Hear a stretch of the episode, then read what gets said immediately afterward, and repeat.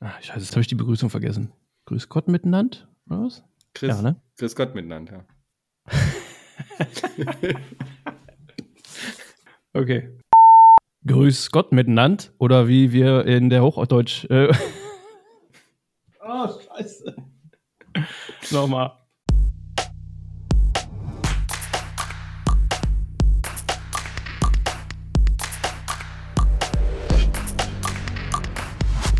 Grüß Gott miteinander oder wie wir in der Hochdeutsch sprechenden Hochebene sagen, hallo. Zurück hier auf dem Blocktrainer Bitcoin Podcast. Ihr hört den Wochenrückblick mit mir, dem Phil, und einem richtig duften, super tollen Gast, der heute mal da ist, zum ersten Mal und Hallo sagt. Hallo. Äh, hallo Phil oder Grüß Gott? Miteinander, meinst du? Äh, Miteinander, wenn wir die Hörer mit einschließen, ja. Ach so, ja. Das machen wir natürlich, oder? Oder grenzen wir die aus? Äh, Es galt jetzt im Moment nur dir, aber natürlich begrüße so. ich hiermit natürlich auch die Hörer und Hörerinnen natürlich auch. Natürlich, innen auch, ja.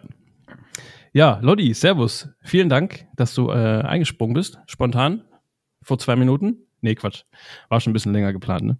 Und mir ein bisschen hilft, durch die Folge hier zu manövrieren. Ne?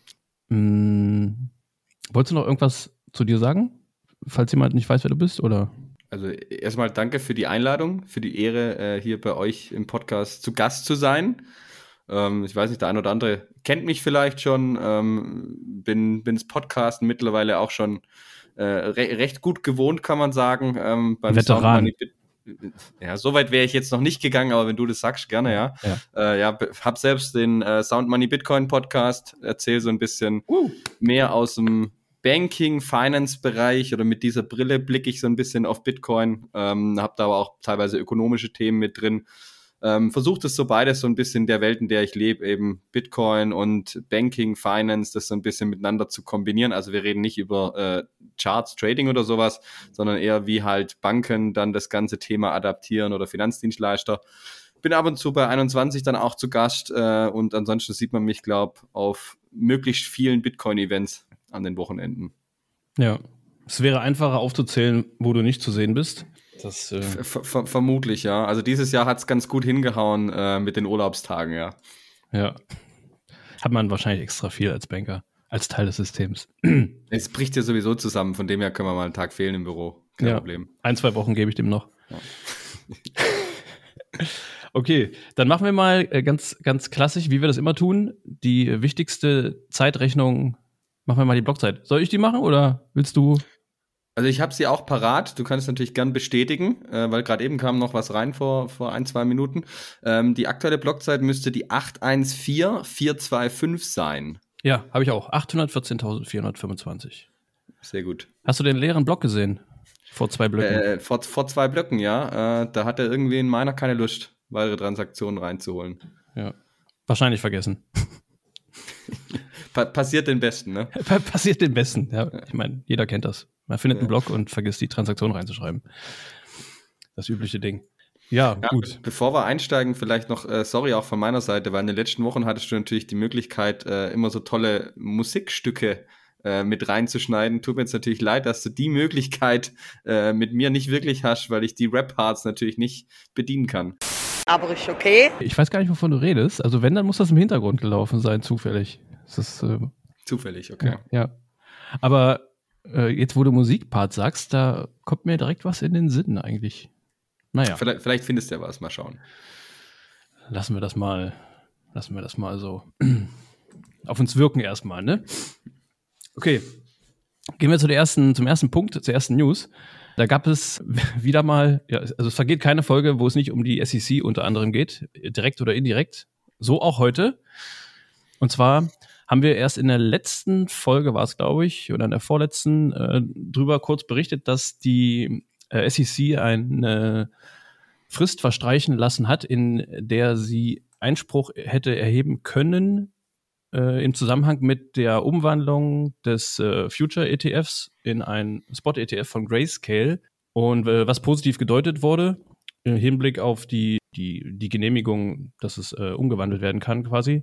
Und jetzt gab es wieder eine neue News dazu.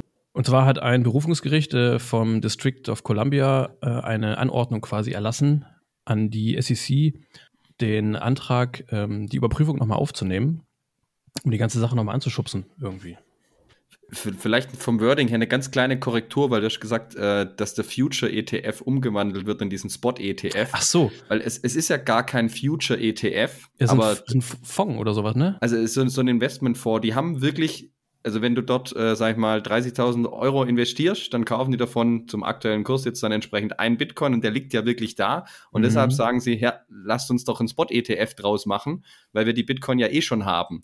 Und beim Future-ETF ist ja so, dass wirklich die Bitcoin gar nicht hinterlegt sind, aber sie äh, referenzieren sich halt in der Argumentation auf bereits genehmigte Bitcoin Future ETFs, was bei der anderen Bitcoin ETF-Thematik ja auch immer so zum Tragen kommt, dass sie sagen, hey, ihr erlaubt hier eigentlich als Aufsichtsbehörde, die ja eigentlich den, den Anlegerschutz auch ein Stück weit im Fokus habt, ihr erlaubt im Prinzip ein Future, wo man auf den Kurs zocken kann, wenn man so, wenn man so nennen will, obwohl die Bitcoin gar nicht hinterlegt werden. Das heißt, da ist die Gefahr ja viel größer, dass äh, die dahinterstehende Firma, der, der Emittent vielleicht mal pleite geht.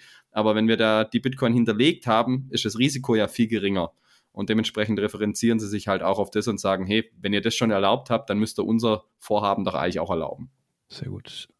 Ja, genau. Es handelt sich übrigens bei der Angelegenheit um den Grayscale Bitcoin Trust, der da in einen Spot-ETF umgewandelt werden soll, ähnlich wie bei den anderen Anträgen, die noch in der Pipeline sind bei der SEC sozusagen. Ja, ja, und es gibt ja die, einige Stimmen, die auch sagen, die haben eigentlich die besten Chancen, weil sie schon ein Konstrukt haben, äh, mhm. das, das, das schon funktioniert. Was ja bei diesem Grayscale Bitcoin Trust auch spannend ist. Also Katie Wood zum Beispiel, ähm, sagt vielleicht dem einen oder anderen was, die kauft immer wieder äh, im Prinzip auf dem Weg die Bitcoin und da gibt's teilweise auch einen heftigen Discount weil es eben kein klassischer ETF ist, ähm, ist der Wert von diesem äh, Grayscale Bitcoin Trust häufig auch unter dem Kurs von, vom echten Bitcoin, wenn man so nennen will. Und mhm. dementsprechend hat Katie Wood da schon das eine oder andere Mal mit deutlichen Abschlägen von irgendwie 20, 30 Prozent zum Kurs die, die Bitcoin gekauft und hat dann die Kurssteigerung, wenn dann der Grayscale Bitcoin Trust im Wert auch entsprechend sich dem normalen Wert wieder an, annähert, ähm, ja, dann noch zusätzliche Profite draus gezogen. Also so ein bisschen ein komplizierteres Konstrukt, das eigentlich einfach nur ein ETF werden will, was Grayscale angeht. Ja, das dazu. Dann gab es, einige werden es mitbekommen haben, der Euro- bzw. Dollarpreis von, von Bitcoin ist in den letzten Tagen oder ist jetzt schon knapp eine Woche her, glaube ich, ne? Ein bisschen nach oben gestiegen. Aus verschiedenen Gründen. Auf jeden Fall hat sich dadurch gezeigt, dass der Bitcoin sich ein bisschen entkoppelt hat von äh, dem Aktiengeschehen. Gold zum Beispiel ist natürlich immer so ein Ding, woran sich die Leute flüchten, wenn es irgendwie Probleme, geopolitische Unsicherheiten gibt.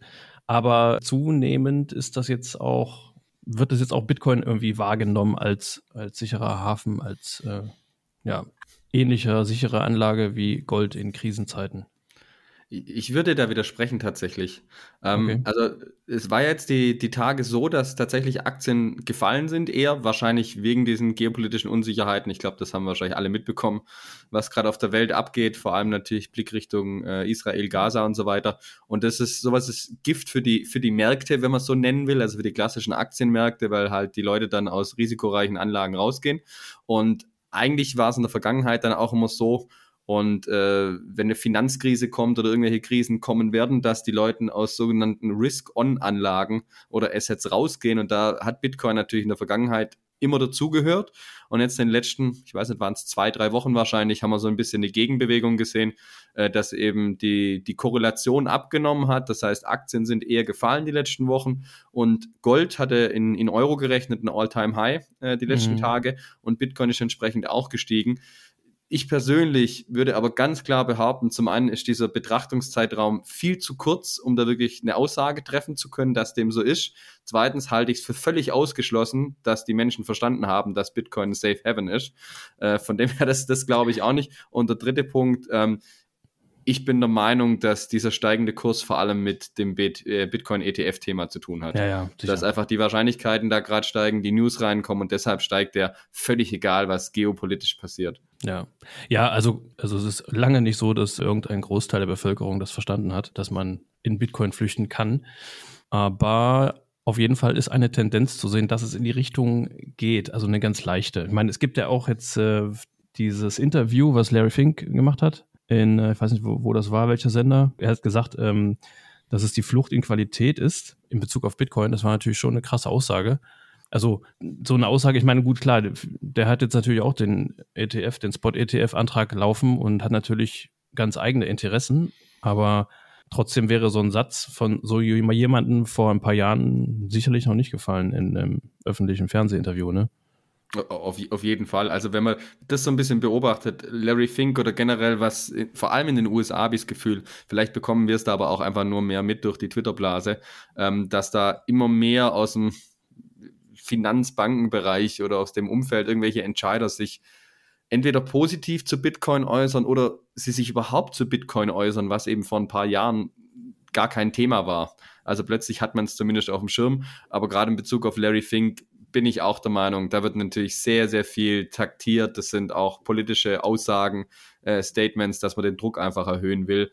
Also mhm. ich, ich glaube jetzt nicht, dass er sagt, nur weil Bitcoin drei Wochen mal gestiegen ist, er die News natürlich selbst irgendwie mit verursacht hat, äh, die Hoffnung da ein bisschen mit reinbringt, äh, dass er jetzt der Meinung ist, dass Bitcoin sich da entkoppelt und die Leute jetzt da in sichere Anlagen flüchten. Wenn dem so wäre, hätte Bitcoin viel stärker steigen müssen, weil dann wäre viel, viel mehr Geld reingeflossen. Aber ja, schon spannend, vor allem zu sehen, dass so viel über die Thematik aktuell diskutiert wird, für das, dass der Kurs äh, vielleicht jetzt so ein bisschen in den Bullrun reingeht, wir wissen es alle nicht, aber äh, vor ein paar Wochen waren wir da absolut noch nicht drin und von dem her spannend, wie oft das irgendwo auf der Tagesordnung steht gerade. Mhm.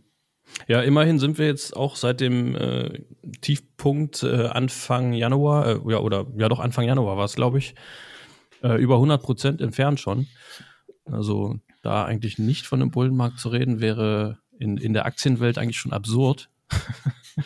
Ja, aber wir, wir sind nicht in der Aktienwelt. Also viele definieren so ein bisschen, wenn man 50 Prozent äh, vom Boden gestiegen ist, sind wir im Bullrun. Ja, dann sind wir definitiv drin.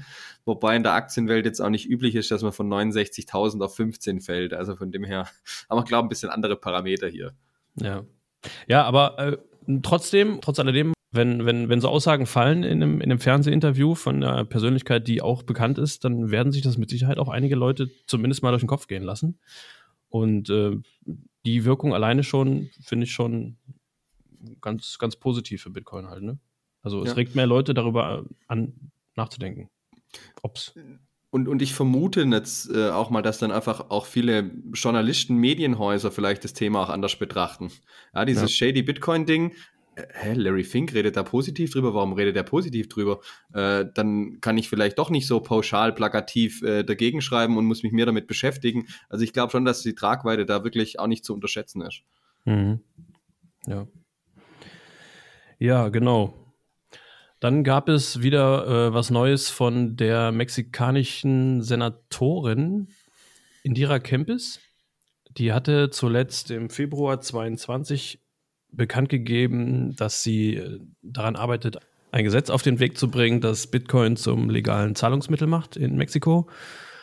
Und ähm, kurz danach gab es etwas Verwunderung, weil sie der, dem, dem Kongress quasi ein, ein Konzept äh, für eine zentral, digitale Zentralbankwährung vorgestellt hat, CBDC. Das hat, äh, ist ein bisschen aufgestoßen bei in der Bitcoin-Welt, sage ich mal. Aber äh, das war wohl alles mehr oder weniger aus taktischen Gründen, um ähm, überhaupt äh, Gesprächsbereitschaft im Kongress zu erlangen damit. Also so war irgendwie die Aussage, die Erklärung von ihr und ähm, das, das lange Ziel äh, war und ist trotzdem geblieben, Bitcoin voranzubringen. Und da gab es jetzt ja ein bisschen News. Also es geht irgendwie laut ihrer Aussage voran. Also sie hat sich darüber gefreut, dass es, dass es äh, ähm, Gegner des, des Gesetzes, des Vorschlags gibt und äh, was für sie irgendwie gleichbedeutend war mit, ähm, ja, das ist. Diskutiert wird oder auf der Agenda steht, ja. Ja, genau. Ja. Also ich bin jetzt in der mexikanischen Politik äh, nicht ganz so sattelfest, muss ich gestehen. Deshalb kann ich jetzt überhaupt nicht beurteilen, ähm, in, inwieweit sie da irgendwie da wirklich was, was bewegen oder vorantreiben kann. Aber ich kann mich noch erinnern, ähm, es war ja Anfang 2022, glaube ich äh, dass diese News zum ersten Mal kam. Ja, genau, Februar.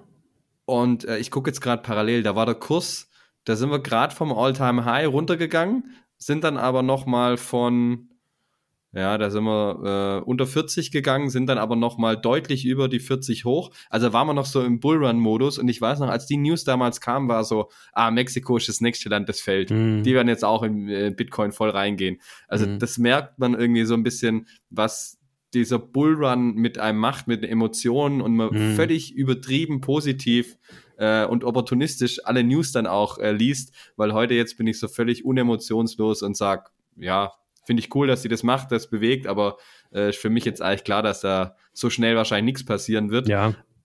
Also ich, für mich, für mich persönlich ist es auch eher so, wenn ich so, wenn ich so äh, News lese, ich finde es gut, dass in dem Parlament zumindest irgendwie irgendwo in irgendeiner Ecke darüber gesprochen wird. Das ist immerhin noch besser, als wenn gar nicht darüber gesprochen wird. Dass jetzt der Großteil vom Kongress wahrscheinlich äh, das noch belächelt oder die nicht ernst nimmt oder wie auch immer, das kann auch alles sein, aber na, zumindest ist es ein Anfang. Äh, ja. Also wie, wie, bei der News äh, mit Larry Fink ja auch. Also Schritt für Schritt merkt man einfach, dass, dass wieder was geht und ähm, das ist auf jeden Fall positiv zu werden, würde ich sagen. Ja, genau. Dann gab es äh, Neuigkeiten aus der, der Top-Liste der wertvollsten Assets weltweit und da hat Bitcoin trotzdem die, die Marktkapitalisierung aktuell natürlich noch deutlich unter dem liegt, was äh, Bitcoin in 21 hatte, ne? Frühjahr mhm. und, und, im November und so, ne, glaube ich. Ne? Aber immerhin haben wir jetzt wen überholt? Ja, da gibt es so eine Automarke, Tesla heißt die, glaube ich. Ja, ich glaube, die machen Elektroautos. Genau. Und da sind wir jetzt, äh, wir sage ich schon, da ist Bitcoin jetzt quasi. ah, peinlich. Da ist Bitcoin jetzt quasi auf Platz 11. Ja, auf besten Wege wieder in die Top 10 zurückzukommen. Ich glaube, der, der, höchste, der höchste Platz, den Bitcoin da mal hatte, war irgendwie was mit 8, wenn ich richtig geguckt habe. Auf Platz 8? 7 oder 8 müsste es gewesen sein. Also, wenn man die Liste auch jetzt anguckt, Amazon ist gerade auf 7 mhm. äh, mit 1,2 Trillion. Ähm, ich weiß nicht, äh, ob die jetzt in den letzten Monaten dann gewachsen sind, gefallen sind, aber so um 7, 8 müsste es gewesen sein, ja. ja. Aber, aber Silber hatten wir auch schon mal in der Tasche, meine ich das jetzt aktuell auf Platz 6 steht. Ja, dass wir da dran waren, wir, weiß ich auch noch. Ja, wir, ja. Ich, weiß gar nicht genau, ob, ob, äh, Bitcoin Silber auch überholt hatte. Ja, aber ich meine, es wäre so, äh, auf, dem, auf dem Höhepunkt war es irgendwie so bei 1,5 schon dran oder so, Billionen. Ja, müsst, müsst, also irgendwo zwischen 6, 7, 8 müsst, müsste Bitcoin äh, zu dem Zeitpunkt wohlgestanden sein, ja. ja. Aber ich, ich finde es einfach spannend. Also, wenn, wenn ich zum Beispiel Schulungen bei Banker habe zu dem Thema, ähm, ist es tatsächlich eine Liste, die ich sehr, sehr gern ranziehe, um mhm. zum einen zu zeigen, hey, so klein ist dieses Bitcoin-Thema gar nicht mehr. Das spielt mit den Großen mit. Äh, aber andererseits muss man eigentlich sagen, es ist ja eigentlich eine, eine Asset-Klasse ja fast schon. Und dadurch ist eigentlich noch unfassbar klein, weil auf eins steht ganz oben in der Liste natürlich ähm, Gold. Mhm. Und wenn man da jetzt schaut, okay, zu Gold, da fehlt noch ein riesiger Schritt.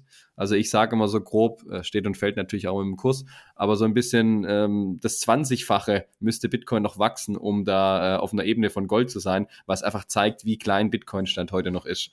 Ja, nur um das gerade nochmal äh, äh, in Zahlen zu nennen, äh, weil ihr könnt es ja natürlich nicht sehen gerade, Gold äh, ist aktuell bei 13,155 äh, Trillion, also 13,155 Billionen Dollar, US-Dollar. ja. Vor kurzem waren die auch noch bei irgendwie knapp über 12. Das kam jetzt wahrscheinlich auch durch den ganzen Aufschwung, den Gold erlebt hat, ja. ne? Ja. In den letzten Tagen. Ja, da ist noch ein bisschen Luft, definitiv. Wer weiß, wo wir in ein paar Jahren sind. Ich habe wieder wir gesagt, oder? Wieder wir gesagt, ja. Verrückt. Ja, dann gab es von der FAZ eine sehr amüsante Schlagzeile. Und zwar hatten sie geschrieben, so war der Bitcoin nicht gedacht, ist von der Idee der Alternative zu Fiat nichts mehr übrig. Fand ich schwer amüsant, dass die FATS sich dazu äußert. Da hat eine Redakteurin quasi Bezug genommen darauf, wie die Idee von, von Bitcoin ursprünglich ja eigentlich die Vision war, ne, diese ganze Cypherpunk-Bewegung und dezentrales Geld und äh, hat das verglichen mit der aktuellen Situation, ob es Michael Saylor mit MicroStrategy ist und diese ganze ETF-Thematik, die jetzt im Raum steht, äh, BlackRock und so weiter. Das war schon ein bisschen amüsant, irgendwie das von der FAZ zu lesen, oder? Also hätte man jetzt wahrscheinlich nicht so unbedingt damit gerechnet, dass die mit so einem Artikel um die Ecke kommen. Ähm, aber tatsächlich, das Thema hat schon seine Rechtmäßigkeit, finde ich, dass man sich darüber Gedanken macht oder darüber diskutiert. ich persönlich würde jetzt sagen, das ist eine Entwicklung, die kommen musste. Also es war klar, dass diese Entwicklung irgendwann kommt, dass eben die institutionellen einsteigen, dass die Finanzbankenbranche in diese Thematik einsteigt. Und ähm, ich, ich persönlich sehe es positiv, weil für mich wäre es so oder so unvermeidlich gewesen, dass es irgendwann passiert. Und genauso wie wir mit der Mika-Regulierung dieses ganze Thema bekommen haben jetzt, wenn es keine Regulierung bräuchte, dann wäre Bitcoin so irrelevant, dass der Regulator sagt, oh, das interessiert uns gar nicht. Und mhm. äh, offensichtlich sagen jetzt ja auch die Institutionellen, sagen die äh, einzelnen Banken, Finanzdienstleister, oh, mit dem Thema müssen wir uns beschäftigen. Deshalb haben wir es jetzt auf der Agenda. Das heißt, es zeigt eigentlich eher, in welche Richtung die Entwicklung bei Bitcoin geht, meiner Meinung nach. Ja, definitiv. Also ich meine, äh, es muss natürlich ein bisschen Evolution zu sehen sein bei Bitcoin irgendwie, damit es, damit es auch ein bisschen vorangeht in die Richtung, wo es hin soll. Also es kann nicht ewig dieses kleine lustige Magic Internet Money von äh, fünf Cypherpunks sein, die sich äh, miteinander unterhalten und keinen keinen Bezugpunkt zur Außenwelt haben. Also ja, aber ich fand halt lustig, dass diese Bemerkung gerade von der FAZ kommt. Also man hat von der FAZ in letzter Zeit eher ganz andere Sachen gesehen. Ja, also klar hätte Bitcoin natürlich oder kann Bitcoin weiterhin dieses in Anführungszeichen kleine Ding sein, aber ähm, wir wollen ja gedanklich schon, dass möglichst viele Leute von Bitcoin profitieren, in den Genuss kommen, Bitcoin zu halten, ein bisschen wegkommen von den Fiat-Währungen, von der Abhängigkeit von ähm, ja, zentralen Entitäten wegkommen. Und von dem her wollen wir ja, dass es in der breiten Masse möglichst Anklang findet. Und dann ist so zumindest meine Meinung, braucht man Stand heute diese großen Player, um es zu adaptieren. Heißt natürlich nicht, dass es für immer so bleibt. Also der Wunsch wäre natürlich, dass sich das dann irgendwann wieder ein bisschen entkoppelt, aber mit diesen Playern, wie gesagt, das war klar, dass sie früher oder später kommen, geht auf jeden ja. Fall die, die breite Adaption schneller. Ja, das wird ja auch manchmal vielleicht ein bisschen falsch dargestellt. Also das Ziel ist ja nicht, äh, also die Bitcoiner freuen sich nicht darüber, hey, endlich ist BlackRock an Bord, sondern eigentlich geht es ja vielmehr darum, hey, endlich äh, reichen wir über diesen Weg, über, über diesen Punkt BlackRock mehr Leute, die sich über Bitcoin Gedanken machen. Also so sehe ich das zumindest, ne? Also, hm. Ja. Und Fidelity und wer da noch alles mit dem Boot ist, da gibt es ja eine Reihe, mehrere Vermögensverwalter. Das, das Wichtige ist halt, denke ich, es muss ja niemand diese Lösung nutzen. Also, okay, wenn ich jetzt institutioneller bin, bin ich regulatorisch vielleicht gezwungen, äh, auf dem Weg zu gehen. Aber ähm, du und ich, wir als Privatperson, müssen ja diese Anbieter nicht nutzen. Wir können unsere Hardware-Wallet äh, nutzen, können unsere Bitcoin eigenständig verwahren, können eigenständig transferieren und sonst was machen. Also es ist ja nur ein Angebot, keiner muss es wählen. Ja, genau. Es wären ja eh zum größten Teil damit auch Leute oder ja, wie du sagst, Institu institutionelle erreicht, die ja äh, mit dem System, was der Endverbraucher, der Bitcoiner, der allgemeine Bitcoiner ja eigentlich, äh, ja, also das hat miteinander eigentlich nicht viel mit zu tun. Ja. Ja. Und, und wenn ich jetzt äh, normaler Kunde von einer, von einer Bank bin beispielsweise, oder nehmen wir PayPal als Beispiel, in Amerika und Großbritannien sind die ja live, da kaufe ich über PayPal äh, mir meine Bitcoin. Ähm, ich glaube, ich kann es dort auch wegtransferieren mittlerweile, aber mhm. auf jeden Fall ist ein erster Kontakt, ein erster Aufhänger und der eine oder andere wird dann sagen, ah, okay, warum kann ich das jetzt nicht wegtransferieren bei meiner Kryptobörse, wo ich bin? Und beschäftigt sich dann vielleicht mehr damit und kommt dann mhm. irgendwann auf den Trichter, ah, okay, vielleicht ist der Anbieter auch nicht der richtige. Also ich glaube, dass ganz, ganz viele Leute einfach auf das Thema aufmerksam werden und sich mit dem Thema dann auch mehr auseinandersetzen. Und von dem Zeitpunkt an ist dann jedem selbst überlassen, wie sehr und wie intensiv er sich damit beschäftigt. Ja, das ist ein guter Zeitpunkt auch an alle, die neu in dem Space sind, äh, kurz mal das Wort zu richten. Und zwar, falls ihr da irgendwie in letzter Zeit kürzlich erst eingestiegen seid in die ganze Bitcoin-Thematik, schafft euch früher oder später am besten ein eigenes Hardware-Wallet an und zieht eure Bitcoin runter von den Börsen und verwahrt sie selber, um einfach vorzubeugen, dass etwas damit passiert, was ihr selber nicht kontrollieren könnt. Ja. ja und, beschäftigt euch vor allem mit der Thematik. Also ich glaube, man muss jetzt nicht von Anfang an das zwingend machen. Manche Bitcoiner sagen ja, okay, man muss sofort Self-Custody machen. Ich bin jetzt der Meinung, man muss sich nach und nach da ein bisschen rantasten, weil es für mich ja, war es so. Jeder hat ja auch eine, eine, andere Schwelle an, an Wert, also oder an Geld, was ihm jetzt wichtig ist oder was er entbehren kann. Ne? Für den einen sind es ab 100 Euro, tut's weh und für den anderen ist es egal, wenn jetzt mal 10, 20 Euro, äh, 10, 20.000 Euro verloren gehen. Das ist ja bei jedem anders. Ja, also das ist individuell, würde ich sagen, subjektiv. Und ähm, vor allem würde ich, wenn ich jetzt meine, meinen, meinen Werdegang, wenn man es so nennen will, im Bitcoin-Space äh, so ein bisschen beleuchte, oder im Crypto-Space ja dann bei vielen auch, so hat es bei den meisten angefangen, wenn man den so ein bisschen rückblickend betrachtet, war das ja einfach auch ein Prozess. den, ja. man, den man so ein bisschen durchläuft. Man kann immer nur wieder das Ganze empfehlen, aber bei den meisten, die neu dabei sind, wird so sein, ja, das mache ich dann irgendwann. Ich mhm. interessiere mich jetzt aber eher für andere Sachen, gerade noch mit Bitcoin, beschäftige mich damit. Ähm, aber man sollte sich auf jeden Fall damit auseinandersetzen, dass einem das Risiko bewusst ist, was ja. da passieren kann. Und ich glaube, wenn man dann nur mal FTX googelt, ähm, dann wird einem das Risiko relativ schnell bewusst. Mount Cox und so weiter. Ja, ja, da gibt es genug Beispiele, genau. Ja, da sollte man hin und wieder vielleicht mal auf die dann zumindest den, den Rat annehmen äh, von den Leuten, die die ein oder andere Misere schon durchgemacht haben oder miterlebt haben, ähm, ja, um dem vorwegzugreifen, dass da irgendwas Böses passiert. Ja. Dann hatten wir noch äh, ein Thema offen. Äh, wir hatten letztens darüber gesprochen, über die Situation mit den äh, CBDCs und äh, Bargeldnutzung. Da haben wir mal angefangen, drüber zu quatschen. Und wir wollten uns eigentlich auf einem Parkplatz treffen und äh, uns. Nein, Quatsch.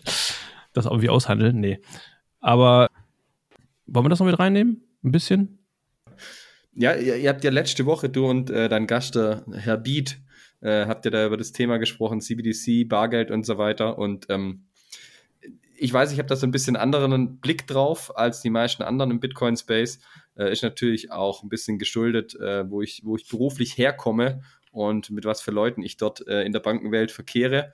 Ähm, ja, zum einen, also im Prinzip sind es ja so ein bisschen zwei Themen. Das CBDC-Thema, ähm, wo ich einfach nur immer wichtig finde, dass man sich vielleicht auch anschaut, was passiert eigentlich politisch da weil das oftmals zu kurz kommt. Sagt der eine oder andere Hardcore-Bitcoiner, ja gut, in Politik habe ich sowieso jegliches Vertrauen verloren, okay, dann, dann Haken dran.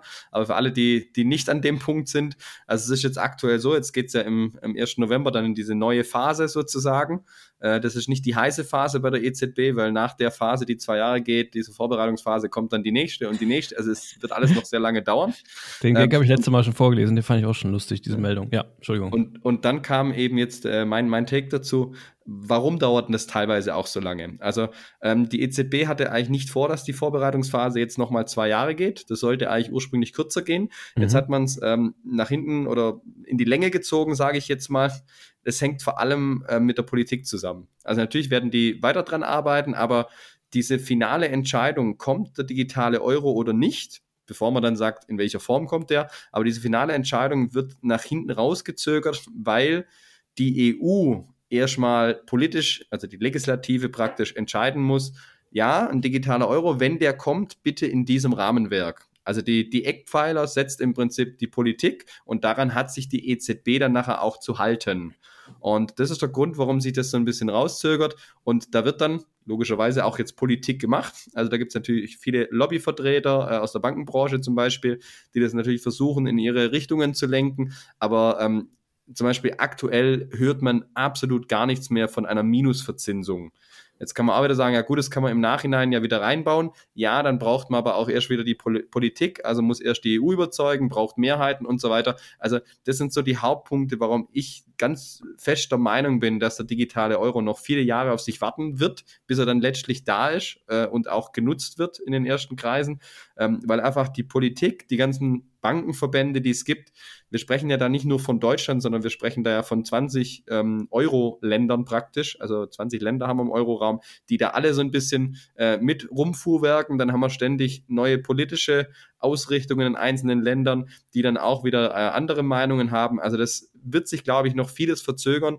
Aber mir war nur wichtig, dass einfach klar ist, okay, auch auf Seiten der EU wird jetzt erstmal dieses Rahmenwerk geschaffen und es könnte gut sein, äh, was man so ein bisschen hört, aus Brüssel, dass das Ganze auch erst verabschiedet wird nach der nächsten Europawahl, die nächstes Jahr stattfindet. Das heißt, danach weiß die EZB erst, okay, jetzt dürfen wir das und das machen. In diesem Rahmenwerk bewegen wir uns. Ja, also klar, das, das sehe ich natürlich auch so, ne? dass das jetzt nicht von heute auf morgen geht, äh, auch, auch wenn da jetzt eine nächste, eine nächste Phase eingeläutet wurde. Ähm, ich sehe das jetzt auch nicht in, in naher Zukunft irgendwie passieren, aber wir hatten ja auch kurz über das Thema Bargeldnutzung und so gesprochen in dem Zusammenhang. Ähm, ja, da, da, da, da, kann ich vielleicht auch schon zwei, drei Sätze dazu sagen. Ja, ähm, mach das doch mal. Also was, was, was beim Bargeld auch so ist, auch da mischt die Politik so ein Stück weit mit. Also ähm, die EU-Kommission hat da, das war im Juni, glaube ich schon, also äh, diesen Sommer, ähm, ein, ein, ein ich glaube, Kommissionsvorschlag nennt man das, so eine Art Gesetzesvorschlag, ähm, verabschiedet, wo es einfach darum ging, wie verfährt man weiter mit Euro-Banknoten und Münzen. Und da soll im Prinzip bekräftigt werden, dass es weiterhin gesetzliches Zahlungsmittel bleibt. Also eigentlich ist die, die Bargeldausgestaltung oder die Erhaltung von Bargeld da eigentlich nochmal wirklich gestärkt worden. Es ist jetzt noch nicht äh, sozusagen in Stein gemeißelt. Ähm, da kann man dann auch nochmal an dieser Gesetzesvorlage ein bisschen was ändern. Aber man merkt so ein bisschen, Stand jetzt kommt von Seiten der EU, also aus politischer Schiene, eigentlich eher so ähm, das Gegenstück zur EZB, die vielleicht das Bargeld weghaben will, äh, sondern die Politik sagt eher, nee, nee, das lassen wir jetzt mal noch ähm, und ihr dürft es nicht verbieten oder abschaffen, wie auch immer. Und auch das ist natürlich so, so ein Diskussionspunkt, wo man sicherlich viel umherstreiten wird, was, ich sage jetzt mal, äh, aus Sicht des Bitcoiners natürlich auch Zeit verschafft, was mhm. da alles passiert. Also finde ich generell auch ein bisschen verwunderlich. Wir hatten ja ganz kurz vorher nochmal drüber gesprochen, dass die, dass die EU das überhaupt, also ich habe mich halt gefragt, welche, welchen, welchen Hintergrund, welches Interesse die EU daran hat, das Bargeld weiter zu, das Bargeld weiter genutzt wird. Gut, die Politik ist ja für dich da, Phil. Das heißt, äh, so. die, die, die, die denkt natürlich aus, aus deinem Blickwinkel, aus dem Blickwinkel jedes einzelnen Europäers. Okay, ja. Äh, und mhm. vielleicht äh, ist da der ein oder andere Politiker dann doch auf dem Weg unterwegs und sagt, okay, vielleicht ein bisschen Anonymität hat schon einen Vorteil. Also müssten wir jetzt im Detail natürlich anschauen, was, was da alles drinsteht, aber ähm, das wäre natürlich so der Optimalfall. Das klingt ja echt wie eine, wie eine sehr angenehme äh Als wenn da jemand ganz schützend seine warme Hand über mich legt. Das ist ja. Ein, ein wohliges Gefühl. Das ist eine ganz neue Erfahrung für mich jetzt im Zusammenhang mit der EU. Ich bin ein äh, bisschen. Ja, okay. Ja. Also, das ist, kann, kann sein, dass es in diese Richtung geht. Äh, weiß ich nicht. Ich wollte es auch nur halt äh, erwähnt haben, weil ich so ein bisschen in der Diskussion finde, das fehlt immer so, weil die Politik, das kann man es gut oder schlecht finden, sie kann Sachen extrem beschleunigen, aber sie kann sie halt auch brutal verzögern. Wir alle wissen, wie langsam die Prozesse sind. Äh, und von dem her finde ich das auch hier eigentlich recht spannend, dass die Politik hier auch so ein bisschen mitmischt.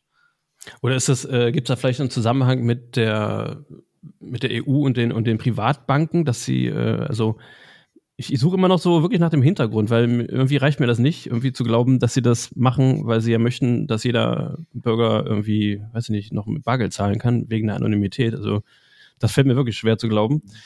Aber vielleicht, weiß nicht, stehen die vielleicht auf der Seite der, der Privatbanken, weil sie Angst haben, dass der, dass der Privatbankensektor zu sehr irgendwie vom Kopf gefahren wird, äh, wie sagt man, äh, über die Füße gehauen. Äh, ja, ja, ja, Also sicherlich ähm, wird, werden da Lobbyverbände aus dem Bankenumfeld da auch relativ stark einwirken. Denke ich auch. Ähm, also Privatbanken. Ja. Also nicht, gut, nicht, gut. nicht die Landesbanken, meine ich jetzt. Ja, die Landesbanken sind Sparkassen. Äh, und äh, der Sparkassenverbund ist der größte. Also, also, also Landeszentralbank, nicht die Landeszentralbank. die Bundesbank, ja, ja, ja, ja also, genau. Okay, also, also Privatbanken ist äh, in Deutschland jetzt die Commerzbank, also, ja, Deutsche Bank und so weiter. Wir aber wir reden von, von Geschäftsbanken. Das ja, wir reden, wir reden ja von EU, darum habe ich nicht Bundesbank gesagt, weil wir, ja, es gibt ja, mehrere okay. Zentralbanken in der EU. genau, du meinst, du meinst die, die, also ich, ich denke, dass die Geschäftsbanken, nennen wir sie so, ja. also die, die klassischen Banken, die du und ich vielleicht als Hausbank haben, äh, dass die natürlich äh, Interessensverbände, Lobbyverbände haben und entsprechend da vielleicht auch Druck ausüben in der einen oder anderen Stelle. Wobei wir jetzt natürlich, wenn wir jetzt mal in Deutschland ein bisschen schauen, gerade diese Geschäftsbanken, ähm, diese Privatbanken oder Sparkassen und Volksbanken, die versuchen ja eher vom Bargeld wegzukommen, weil es äh, denen einfach zu teuer ist. Und äh, von dem her würde es mich jetzt tatsächlich wundern, wenn jetzt da die Lobbyverbände ganz extrem Stimmung machen würden bei der EU und sagen, hey, wir brauchen weiter das Bargeld, weil die Banken eigentlich eher so ein bisschen davon wegkommen wollen, weil es einfach sehr, sehr teuer ist. Ach so, ich dachte, dass sie nur die, die, die Zentralbanken davon wegkommen wollen. Ja, okay. Mag sein. Ja. ja. ja. Also auf jeden Fall spannendes Thema, aber überall da mischt die Politik auch mit. Und äh, ja, also wie gesagt, kann man gut oder schlecht finden, aber vor allem was Umsetzung angeht, ist die EU da auf jeden Fall mittlerweile auch echt relevant und die kann teilweise schon eine Gegenposition zur EZB dann auch einnehmen. Also die, die EU könnte äh, unser Freund und Helfer auch äh, sein an der einen oder anderen Stelle. Das klingt sehr spannend, interessant, äh, für mich sehr ungewohnt und ich werde es im Auge behalten. Und wenn da irgendwas in eine andere Richtung läuft, Olli, dann rufe ich an, okay? Bei dir. Dann klingst du durch, kein Problem. Ja. ja, gut. Was hatten wir da noch auf dem Tisch? Äh, demnächst stehen ein paar Events an. Äh, eins, eins unmittelbar, wo du auch bist, ne? Also für mich steht natürlich äh, Bitcoin im Ländle jetzt an, die nächsten Tage. Ja, oder ähm, wie Lotti sagen würde, Banker im Ländle. Ja, ne, ne, diesmal haben wir kein Banker-Panel, von dem her werde ich einer, also ich weiß, dass noch ein, zwei andere da sein werden, aber äh, verhältnismäßig sind wir deutlich in der Unterzahl auf jeden Fall. ne, also Bitcoin im Ländle steht an, äh, zwei, zwei Tage Pre-Event äh, zum, zum Reinkommen und dann zwei Tage Vollgas. Äh, Wird es natürlich dann entsprechend im Nachgang auch ein paar Videos geben. Äh, wir nehmen äh, 21 Folge auf und also Material gibt es dann im Nachgang genug für alle die, die kein Ticket ergattern konnten. Ja, genau. Oder was anderes vorhaben. Ja. Und ansonsten äh, habe ich gehört, dass der ein oder andere äh, Richtung Südamerika sich aufmacht. Genau, auf Safari im Land des Bitcoin, ja. Äh, ja, genau, El Salvador, ja. Da gibt es dann auch hoffentlich, vermute ich mal, einiges zu berichten im Nachhinein. Oder auch währenddessen. Also sehr wahrscheinlich wird die nächste Folge, ich will jetzt nicht zu viel versprechen, aber der Plan ist, dass die nächste Folge vor Ort in El Salvador ja, aufgenommen wird. Vielleicht gibt es da noch die eine oder andere Überraschung bei. Mal schauen. Da bin ich mal sehr gespannt, wen ihr da vielleicht irgendwie äh, vors Mikro bekommt oder was ihr da Spannendes dann direkt vor Ort berichtet. Also äh, ich bin ja schon neidisch, muss ich sagen. Ja, ja, aber als ich, ja, wie, also wie gesagt, als ich den Zeitplan gesehen habe, äh, da musste ich zweimal schlucken. Äh, mal, mal, schauen. Ob da, noch, ob da überhaupt noch Zeit ist für irgendwelche anderen Spielereien. Außer ganz am Ende. Wir haben ja ganz am Ende noch zwei, drei oder vier Tage, glaube ich, haben wir dran gehangen, wo wir noch ein bisschen am Strand abhängen äh, und den eigentlichen Urlaub machen. Das andere ist wirklich Bam, bam, bam. So. Ja, ich glaube, die paar Tage habt ihr euch dann verdient, nach dem Programm, was ihr da auf der Agenda habt. Ich befürchte es auch, ja. ja, Lodi, haben wir sonst noch was auf dem Herzen oder? Ich, ich glaube, wir sind durch. Also äh, mehr ist diese Woche nicht passiert, aber wer weiß, was die nächste Woche für dich bereithält. die Mama haben wir in der letzten Folge schon gegrüßt, das ist abgehakt. Ansonsten hätten wir, glaube ich, soweit alles. Also, dann danke nochmal, dass ich dabei sein durfte und wir hören uns. Sehr, sehr gerne. Ja, ich habe mich sehr gefreut, dass du mitgemacht hast. Super cool. Ja, dann würde ich mal sagen, dann klicken wir uns mal aus und danke an alle, die zugehört haben und hoffentlich bis nächste Woche, wenn das alles gut geht, aus einer anderen Zeitzone. Ja, und wir hören uns auf jeden Fall. Lodi, vielen Dank. Mach's gut. Ciao. Ciao, ciao.